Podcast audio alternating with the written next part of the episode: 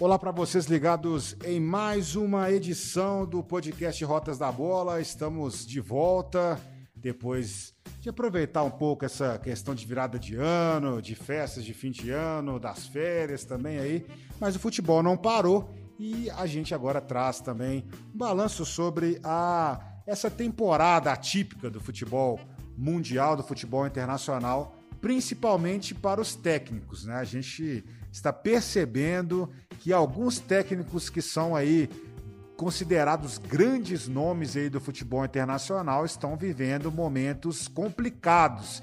E é isso que a gente vai discutir. Tenho aqui hoje a participação do nosso grande Frederico Jota e também de Pedro Abílio, que é o narrador da Rádio Super, ele que também é acompanha o futebol internacional e vai poder contar um pouco aí também das suas opiniões relacionadas a esse tema. Tem muita gente que tá devendo, hein, Fred? A gente tá vendo o Klopp aí, tá vendo a situação do Zidane. O que será que aconteceu com esses treinadores, Fred? Pois é, Josias. O ano virou e tem muita gente que virou na corda bamba também, né?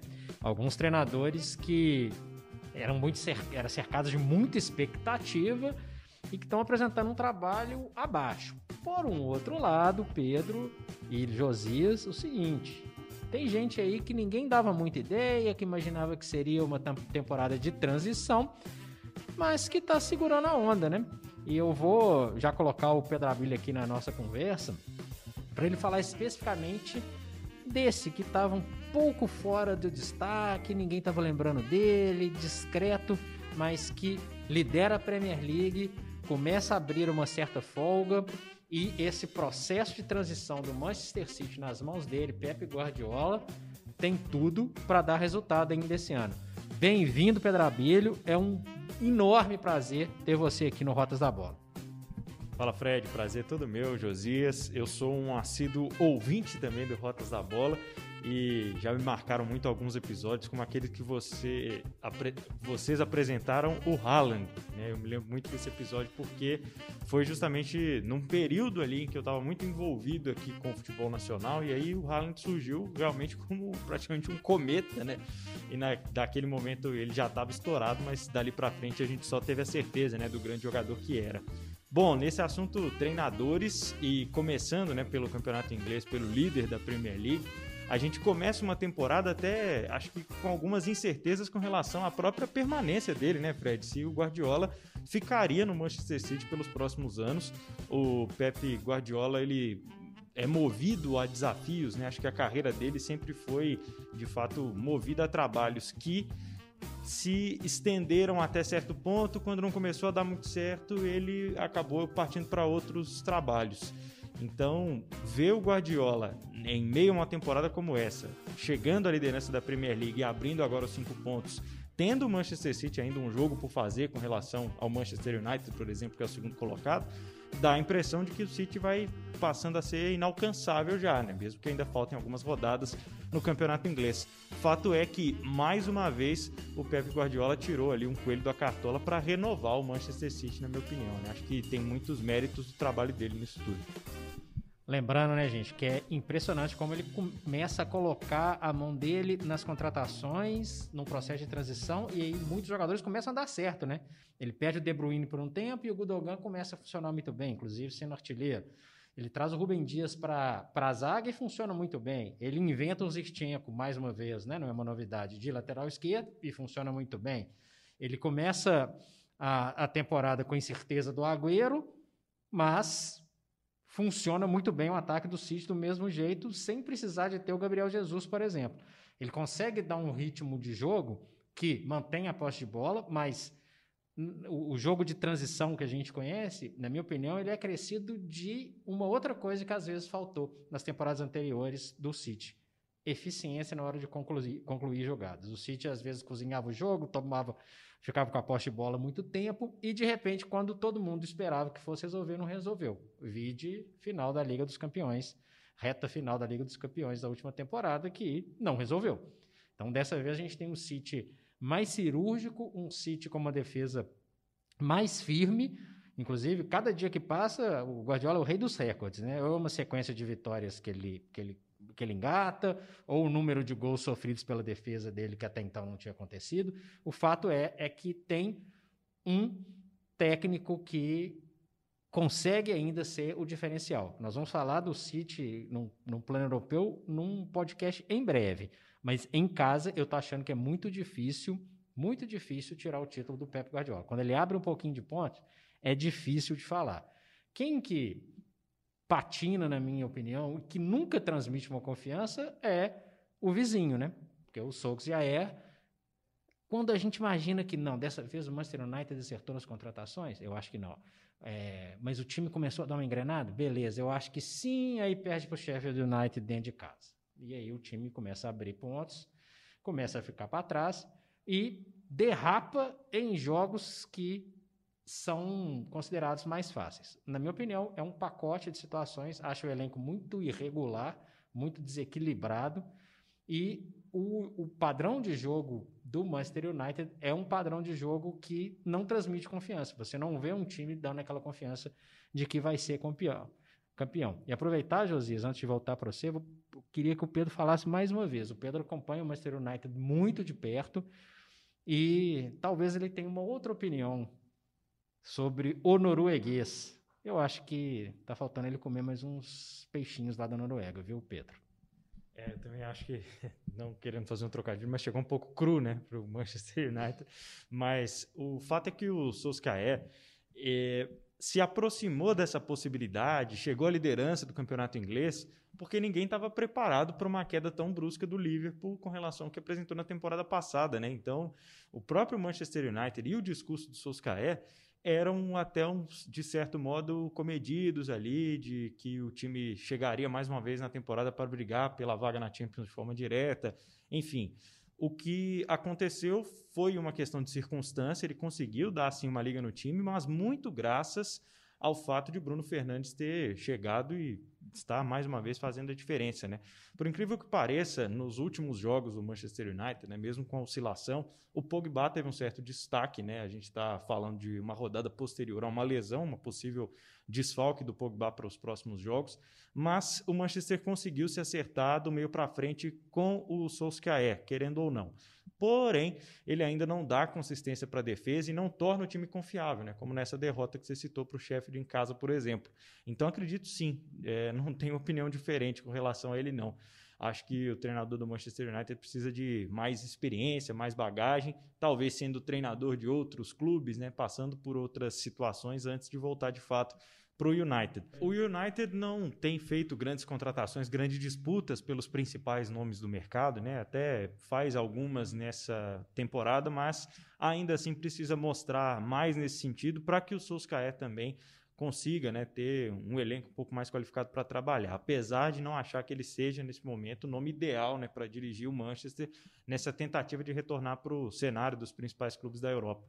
Acho que a redenção do treinador norueguês do United pode ser a partir de agora, né, finalmente colocando o Martial no banco e escalando o Cavani Uruguai como titular no ataque, Fred.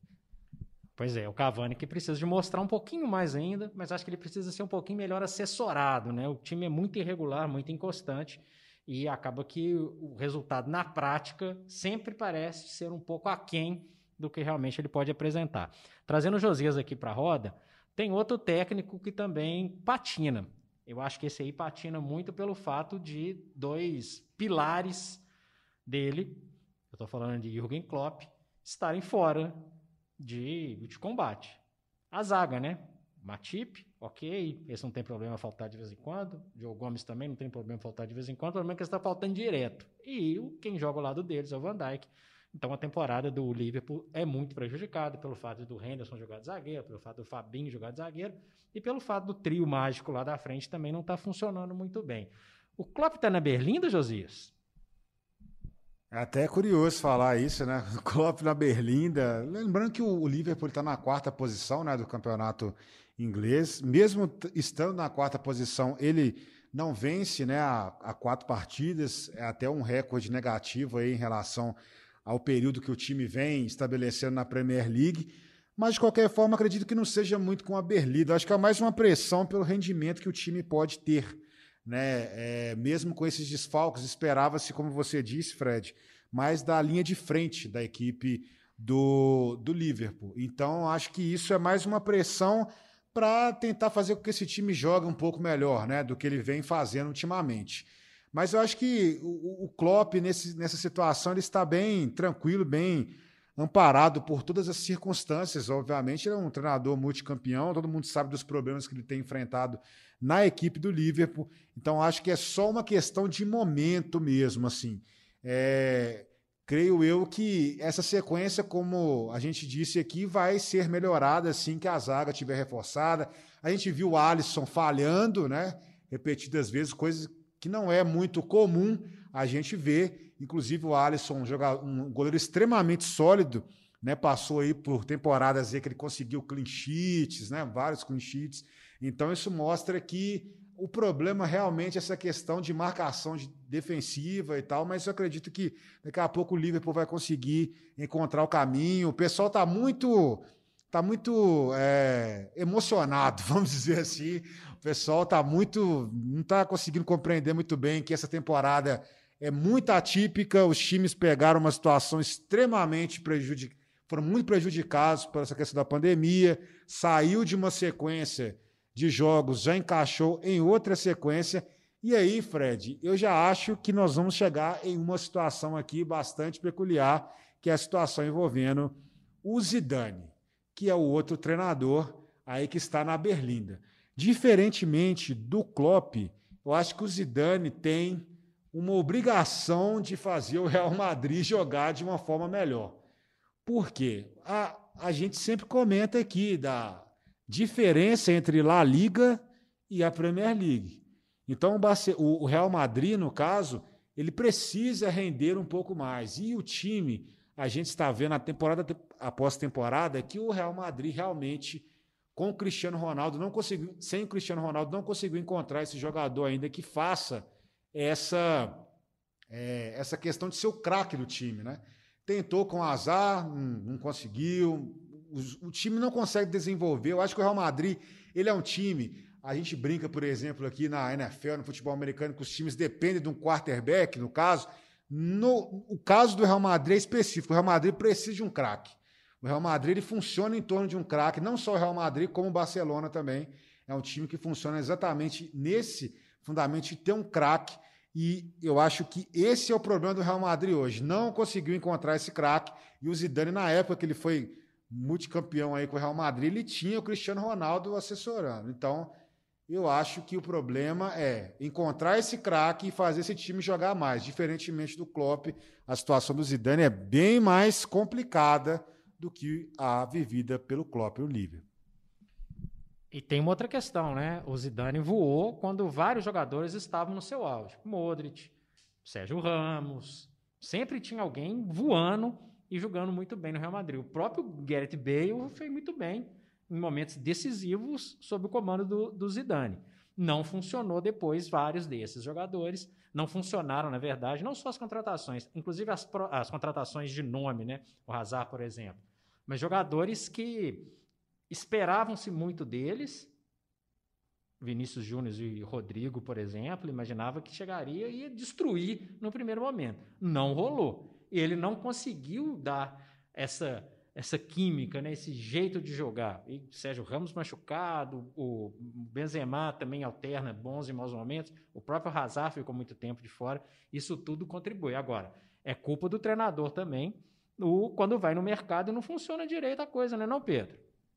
Com certeza, Fred. Eu acho que o Zidane passa muito por isso. Esse novo ciclo dele no Real Madrid ele passa por encerrar um ciclo daqueles jogadores que foram multicampeões, que já não estão rendendo tanta coisa. Né? O caso do Sérgio Ramos, por exemplo, que é um jogador que está em reta final aí de contrato, ele pode deixar o Real Madrid a qualquer momento, simboliza muito isso. E eu acho que, como aconteceu com o Cristiano Ronaldo, de ter saído, enfim, o Real Madrid precisa dar outras direções para as lideranças do seu elenco. E aí, falando principalmente em lideranças técnicas, porque vários dos jogadores que o Josias citou, por exemplo, já não rendem há um bom tempo.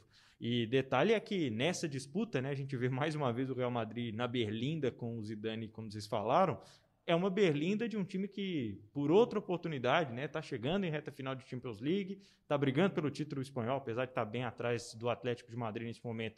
É uma equipe que vai, de fato, fazer frente e passa muito por essa situação de renovar o seu ciclo, o possível sucesso do Zidane daqui para frente, porque a gente sabe que potencial ele tem de sobra, né? Tem muito potencial, mas precisa de organizar. O Real Madrid é um, é um clube que não pode ficar um ano sem ganhar título. E a própria discrepância que tem dos principais clubes de, da, da La Liga para vamos dizer, para a turma do terceiro para baixo, não permite que o Real Madrid faça uma campanha tão equivocada, tão cheia de erros e tal. Eu acho que tem muito desse dedo dele nas contratações, tem muito do da, da construção da equipe como um todo também. Se os caras não estão jogando bem, se vira, arruma um jeito de jogar, arruma um jeito de fazer o time jogar. Então ele vai ser questionado mesmo. E a gente sabe que uma troca de treinador no Real Madrid é uma notícia mundial, então é uma questão que envolve muito mais do que simplesmente mudar quem que está escalando o time. Quem que, na minha opinião, faz uma temporada segura e tem a chance de ter uma conquista tranquila se não acontecer nada, nenhum desvio de conduta, é o Simeone, que consegue há muito tempo dar um padrão para o Atlético de Madrid e às vezes faltava nesse Atlético de Madrid um cara que simplesmente saía da, da mesmice. O Soares é esse cara, artilheiro do Campeonato Espanhol, assistências regulares, um jogador que marca presença na área, é o cara fora da curva de um time que, por um momento também, se manteve muito num jeito de jogar, muito parecido, muito naquela base da organização tática, de uma defesa fechada, mas que precisava de algo mais. Na minha opinião, o Soares é mais jogador, historicamente falando, do que o Griezmann, por exemplo, que era o craque anterior do Atlético de Madrid, que tem o Oblak, que é um goleiro, para mim, acima da média, que segura muita onda nessa, nessa campanha do, Real, do Atlético de Madrid, muito tranquila. Vai ter um título colchoneiro, ô Josias, esse ano? Bom, minha torcida é para isso, né? Todo mundo sabe a minha admiração no futebol espanhol pelo Atlético Madrid por várias circunstâncias, né? Inclusive, eu acho que a torcida do Atlético Madrid, isso é um papo para outras rotas da bola, mas eu acho que é uma torcida mais apaixonada, mais vibrante, mais presente, mesmo tendo se transferido para o Vanda Metropolitano. É, mas, como você bem citou aí, Fred, realmente tem vários aperitivos, vários atrativos que fazem esse time do Atlético Madrid ser mais seguro do que os últimos que o, que o Simeone comandou. Eu acho que o Simeone chegou num momento da carreira dele também que ele. Ah, é um treinador, pensei que tinha acabado. Vamos lá, aí corta lá. Mas eu, é, eu acho que ele chegou no momento da carreira dele que ele é um treinador que aprendeu muito durante esse, essas passagens que ele teve no, no próprio Atlético Madrid, obviamente, pelo que ele viveu no Atlético Madrid e ele consegue agora também trabalhar um pouco mais aquela questão que foi muito falada na época, que o, o time do Atlético Madrid não conseguia mudar também o seu perfil de jogo, né? De ser aquele time mais fechado, que jogava por uma bola. Acho que o Atlético Madrid evoluiu muito nessa questão tática, de buscar mais o jogo, de propor mais o jogo.